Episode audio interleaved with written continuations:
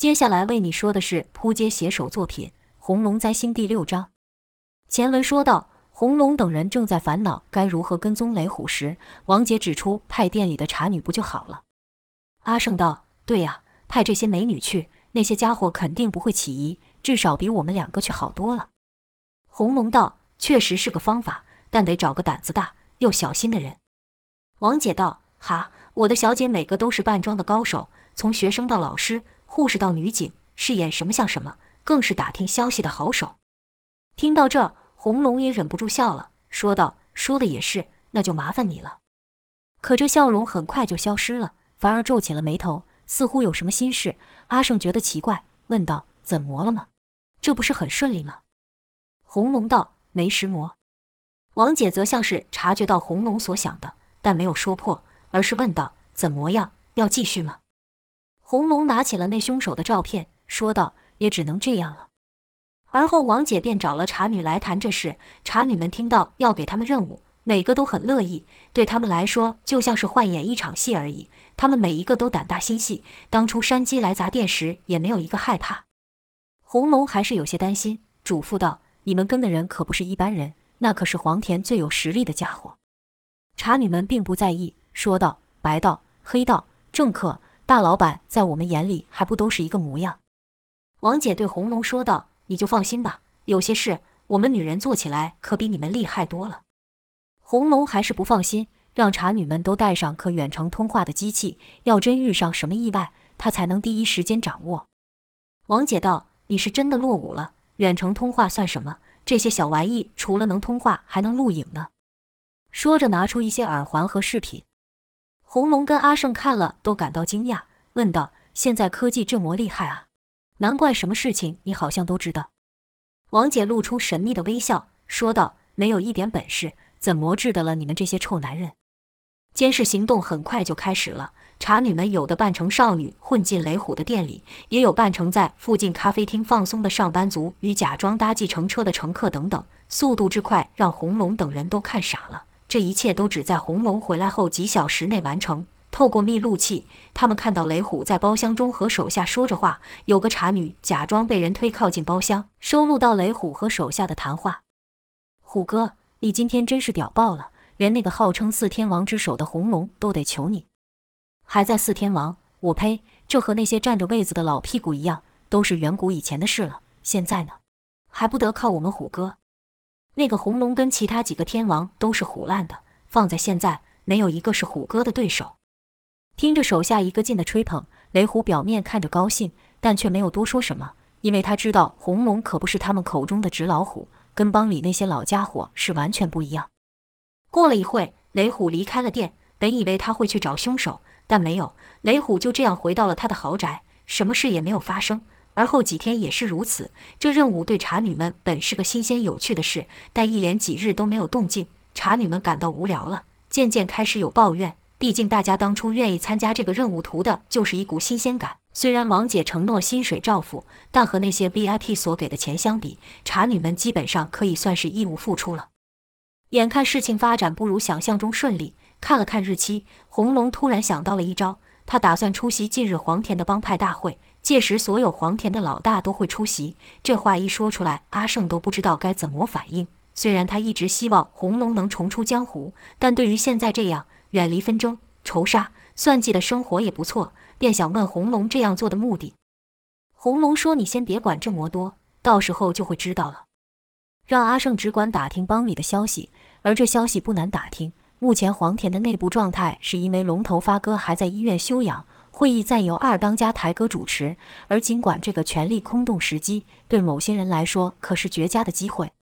不用说，大部分的老大都支持让雷虎来管事，最好是趁此机会把发哥等一众占着位子的老家伙给架空。尽管现在还支持发哥的人不多了，尽管他们实力没有雷虎雄厚，但他们有的是声望，这点在道上还是很重要的。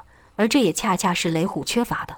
对雷虎而言，最好的情况就是台哥识相的退下。将暂代龙头的权利让给他之后，暂代就成了永久，名正言顺。开会日很快就到了，黄田各地盘的老大果然全都出席了。台哥也是早早就到了，但出乎他意料的是，本来以为会站在他这边的大佬一个都没出现。派手下来说各种理由。台哥心里明白，这些大佬知道今日是会武好会，雷虎肯定事先把他们都打点好了。大佬们心里也明白，来了也挡不住雷虎，说不定还得受屈辱。他们只剩下那张老脸了，何必呢？雷虎计划好了一切，就等今日收割成果了。就在台哥受势所逼，要交出龙头位时，一个壮汉闯入，伴随着一声霹雷般的大吼：“等等！”来者不是别人，正是红龙。会场中的人对于红龙的出现都感到意外，包括那个孤立的台哥。不等台哥说话，一些老大说道：“这是黄田重要的聚会，是谁叫你来的？”“对呀，你又不是帮里的人，有什么资格？”红龙道：“怎么，我不能来？我没资格。前阵子发哥受伤，叫的是谁？是我。想和我叫嚣，你们几个还没这资格。”这话一出，大家都以为是发哥叫红龙来的。红龙继续说道：“黄田能有今日，你说我红龙没有资格？别说黄田了，没有我，你们几个现在能坐在这，早被人砍死了。”红龙用凶狠的眼神逐一扫过众人，那气势在场无人能敌，把质疑的声音压下。好些老大眼神也变了，确实没有红龙，他们早不知道死几次了。雷虎有钱有势，红龙有的是最纯粹的力量。当初黄田就是靠这股力量打出头的。雷虎则是心想：这时候杀出来是怎样？难不成他想和我抢这龙头位？以他在道上的名声，还真不好说。虽然这家伙退出了一段时间，但凭他的人脉，如果他振臂一呼就不好了。想到此，雷虎立刻扫了一下其他老大的眼神，他们动摇了。一个现在无权无势的红龙，居然有这样的号召力，让雷虎心中暗叫不妙。他能给这些老大的最多就是钱财，但红龙卖的是情谊，这可是雷虎用多少钱都买不到的。红龙是不可取代的，而他可以。雷虎问道：“你想要什么？”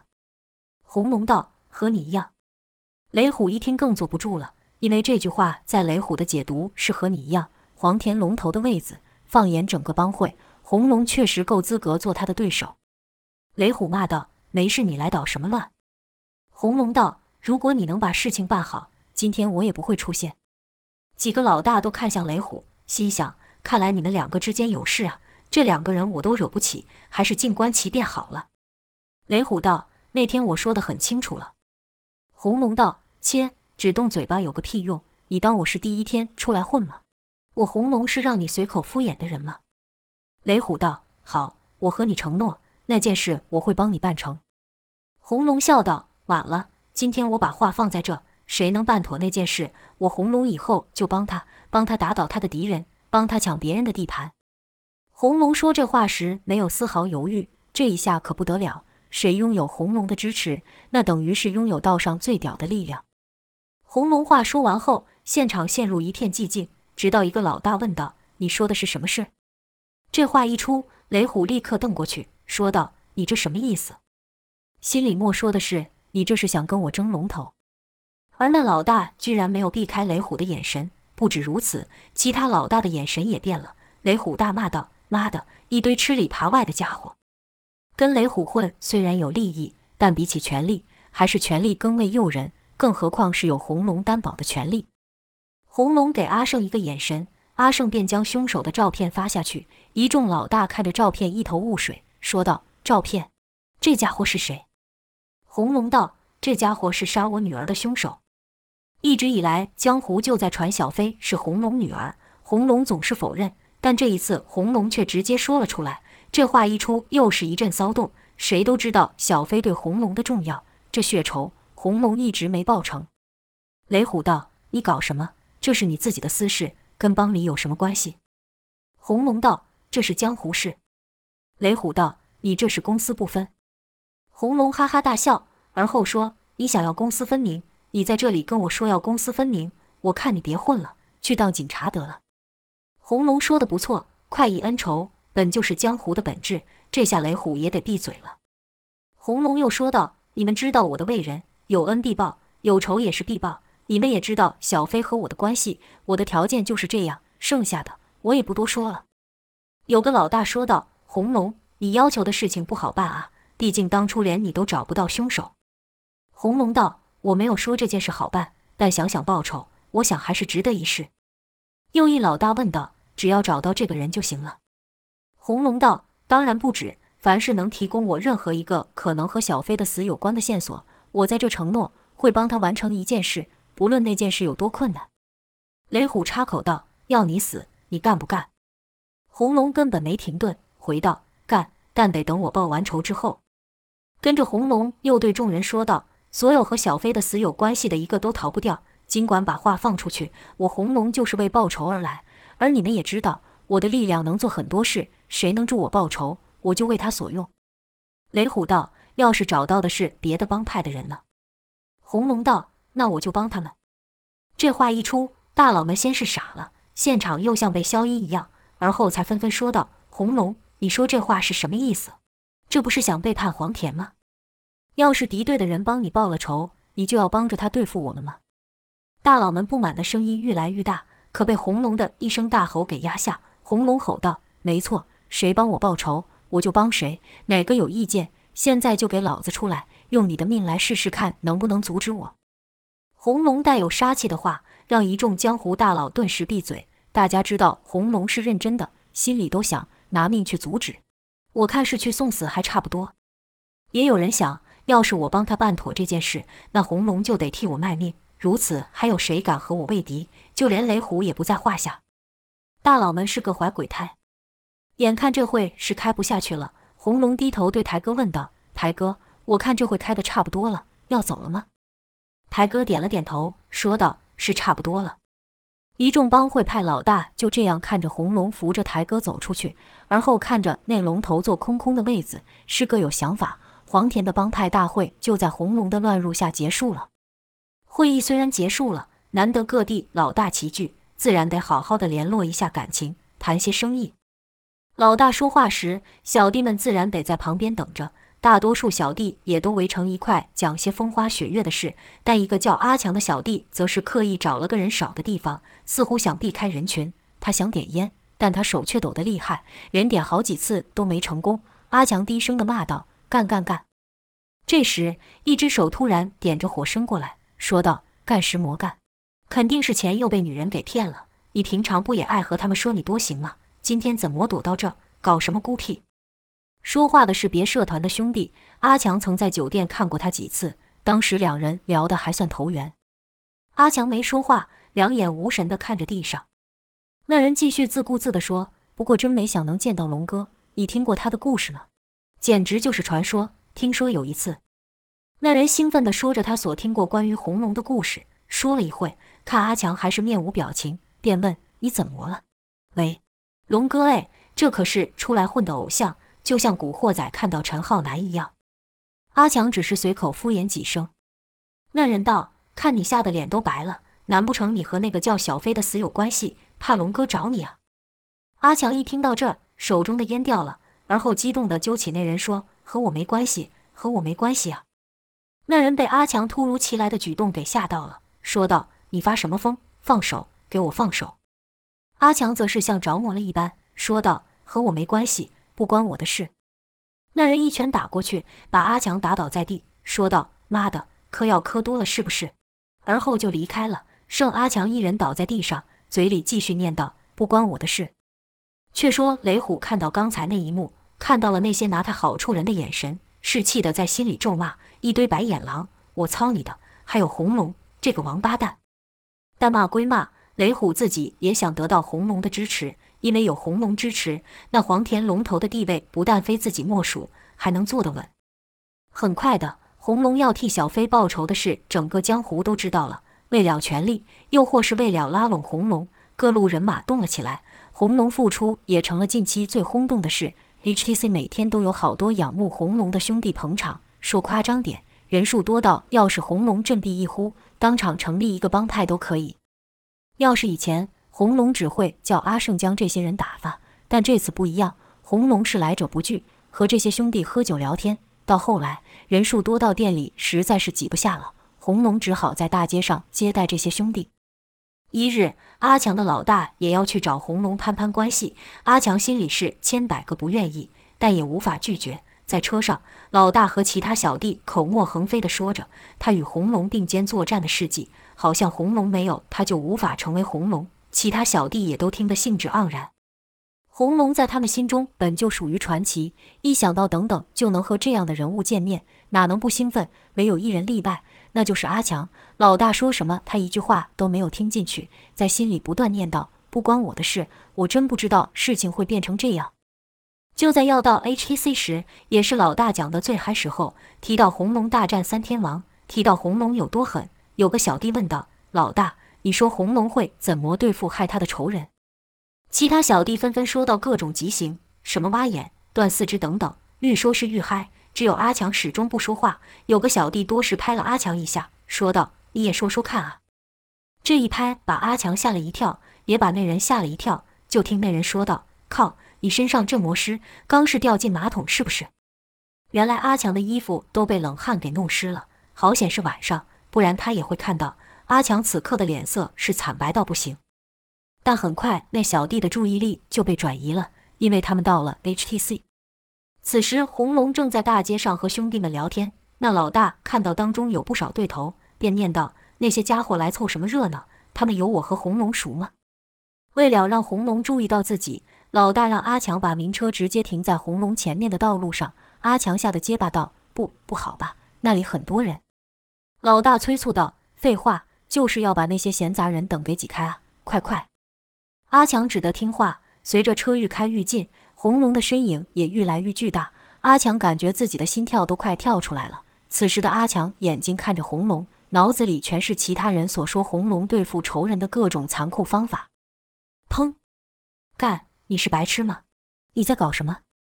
胡思乱想的阿强没有减速，居然直接把车撞了上去。一声巨响，车头凹陷在离红龙不到一公尺的铁栏杆前。好像想撞死红龙一样，这当然引来街上兄弟的关注。这些兄弟正筹莫机会在自己偶像面前表现呢，拍车的拍车，踢门的踢门，把车内的小弟给吓得不轻。老大也觉得很没面子，下了车，推开旁人，把阿强拖出来就是一阵打，边打边骂：“妈的，废物一个，让我出糗！”跟着又对红龙说道：“抱歉，抱歉，龙哥，我这司机有病，有那个什么。”老大看向随同的小弟。一小弟赶忙接道：“癫痫。”老大道：“对对对，就是癫痫。”红龙道：“哎，这就是你不对了，有这种病你还让他开车？好了好了，别打了。”红龙都说话了，自然得停手。红龙走到阿强倒地的前，问道：“喂，你没事吧？”阿强抬头和红龙四目相对，本来应该感谢红龙替他说话的，但脑中那些别人描述红龙对付仇人的可怕画面又涌了上来。阿强先是喃喃道：“不关我的事，龙哥，真的不关我的事。”红龙道：“你说什么？”跟着问那老大：“他怎么了？”那老大本想在其他人前显摆一下的，现在脸都不知道丢到哪去了。要有个洞，他恨不得立刻钻进去。这气只能出在阿强身上，骂道：“别理他，什么时候不发病，这时候发病，不是摆明给我难堪吗？回去我再教训他。”此时阿强吓得直发抖，说道：“龙哥，对不起。”我真的不知道。红龙道：“你说什么？”红龙看阿强的脸色，还以为阿强是怕回去被他老大惩罚，便对那老大说：“你跟小弟认真什么？他也不是故意的，对吧？”说着就用一只手把阿强给抬了起来，就好像大人捡玩具一样轻松。阿强的老大说道：“还不快谢谢龙哥！要不是龙哥替你求情，保证有你好受。”阿强又说道：“对，对不起，我真的不知道，不关我的事。”真的不关我的事。说完，阿强居然逃跑了。这一下不止红龙觉得意外，更把那老大给气傻了，对手下说道：“他要跑去呢，给我把这畜生抓回来，不打死他不算完。”红龙惊觉阿强似乎有事，便阻止道：“算了算了，你把他都吓傻了。”跟着对其他人说道：“和各位介绍一下，这位是谁谁谁。”其他人说道：“你要引起龙哥注意，也不是这个方法了。”真的。要不是有龙哥，你肯定被我们打死。跟着红龙说了一些这老大的事迹，老大才觉得面子有找回来一点，当然也就不会去理会阿强了。和那老大关系不好的，免不了亏了他几句。没人注意到的是，红龙给了阿胜一个眼色，让他去找那举止怪异的司机阿强。红龙和道上的兄弟叙旧的事暂且不提，单说阿强。阿强是一边跑一边自言自语：“我只是奉命行事。”我不知道会害死人，他没有跟我说，这不能怪我呀。我和那件事没关系。对对对，我和那件事一点关系都没有。但谁信啊？死定了，我死定了，怎么办？而后一个可怕的念头浮现，躲去套牢区。但正常人到套牢区，只有被生吞活剥的份。想当初，强如红龙都差点死在那里，何况是他呢？但阿强此时已经失去了理智，无意识地朝套牢区的方向跑去。越是深入套牢区，空气愈是污浊，隐约见他感觉有人在追自己。阿强赶忙找个角落躲起来。过一会，就听有人说道：“那小子呢？怎么不见了？这家伙不会想逃去套牢区吧？要是这样，我们追是不追？靠！你疯了吗？你以为我想吗？”可老大那边下了灭口令，不干掉他要怎么交差？我就不懂，这无名小卒有什么重要的？你说会不会是？话还没说完，就被另一人打断：“少瞎猜了，做事只要在他躲到套牢区前把他干掉，就可以交差了。”这话把躲在角落的阿强给吓坏了，心想：果然，他想杀了我灭口。此时的他脑袋已经空白了，忘了逃跑。一个声音突然喊道：“那小子在这！”这一声把失神的阿强给唤了回来，跑，继续跑，不要命的朝套牢区跑。但神秘杀手的喊声也愈来愈近，快点让他套牢，事情就难办了。此时浊雾愈发浓烈，能见度愈来愈低，气味也愈来愈恶心。刚吸进一口毒气，阿强就忍不住大呕。后面的杀手也是如此。不行，我不行了，去了那里，我说不定比死还惨。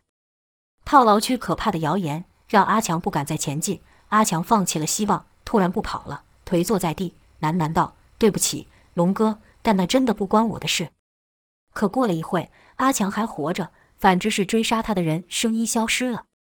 咚，一个人被滚到阿强面前，吓得阿强叫了出声。这时，一个声音突然说道：“找到你了。”阿强还想开头求饶：“不关我的事。”话还没说完，就被那人给打晕了。而后就听那人说。真要让你套牢区，我就麻烦了。是谁打晕了阿强？阿强这一个小人物知道些什么？为何要逃跑？又是谁要将他灭口？要说清楚，还得日后说回。此时需将故事说到另一个人物上——雷虎。本来无动静的雷虎，于红龙在帮派大会的宣誓后也动了起来。一日，就看雷虎带了几个人到了一个类似仓库的地方，监视的茶女无法再靠近了。只得在车里透过望远镜远远看着。雷虎进了仓库好一会，再出来时身旁跟着一人，赫然就是照片上的那个凶手。本来茶女还不敢确定，说道：“等等，让我看一下，别认错人了。”几人轮流看了后，才敢确认确实是照片上那人。就看雷虎和那人一边抽着烟一边聊着。那人是愈说愈激动，一向暴躁的雷虎看上去变得相对平静，也不知道说到什么。那人与他的手下突然大发雷霆，指着雷虎大骂。雷虎也不示弱，两方就这样剑拔弩张地对峙了一阵子，而后两方又指着对方的鼻子互骂一阵后不欢而散。那人就带着手下离开了。这可让茶女有些不知所措了，互相问道：“跟上去？”可王姐只交代我们盯着雷虎。笨阿你！盯雷虎的目的不就是找那个人吗？人都看到了，还盯雷虎干嘛？当然是追上去。有些茶女意识到此事的严重性是超出他们预料的，一不小心可能会有杀身之祸。这可让原本只想要找点新鲜的茶女犹豫了。最后只有几个胆大的茶女跟上去，就看那凶手一路朝码头帮的地盘驶去。到这一步，茶女的监视任务也算完成。回收司机阿强，等阿强再醒来的时候。发现自己手脚被牢牢地绑在铁椅上，周围一片黑，但可以感觉到黑暗中有人。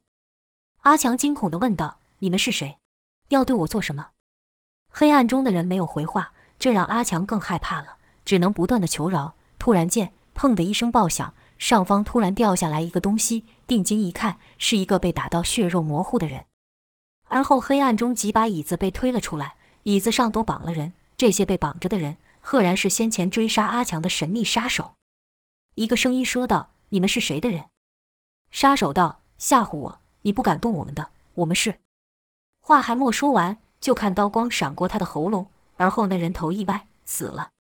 黑暗中的声音再度说道：“问什么，你们就答什么，多一句废话就是这下场。”由于不知道暗影中的人要对谁动手，杀手们犹豫的互看了一眼，擦，又一人死掉。杀手吓到了。说道：“这是魏石魔。”声音说道：“你们让我等太久了，不说话的下场也是死。剩下的杀手哪敢再犹豫？有人立刻说道：“是有人雇我们来杀这个人的。”听到此，黑暗中的人咦了一声，似乎有些意外，但随后又一人被抹了脖子。杀人们更慌了，说道：“魏石魔，我们都说了。”声音道：“说是说了，但莫说到重点。”杀手们道：“我们说的是真话，是黄田的人派我们找机会干掉这小子的。可是这胆小鬼一直窝在他老大旁边，好不容易等到他落单，我们才……”那杀手话还没说完，又被抹了脖子。剩下几个杀手战战兢兢地问道：“这又是魏石魔？”声音道：“说谎，对付这样一个无名小卒，黄田还需要雇外面的人动手。”一个杀手说：“据说是雇主是黄田高层的人，至于魏石魔，我们哪会过问？妈的，爱信不信随便你，要杀就动手，老子没有在怕的。”可出乎杀手预料，这次没有人死。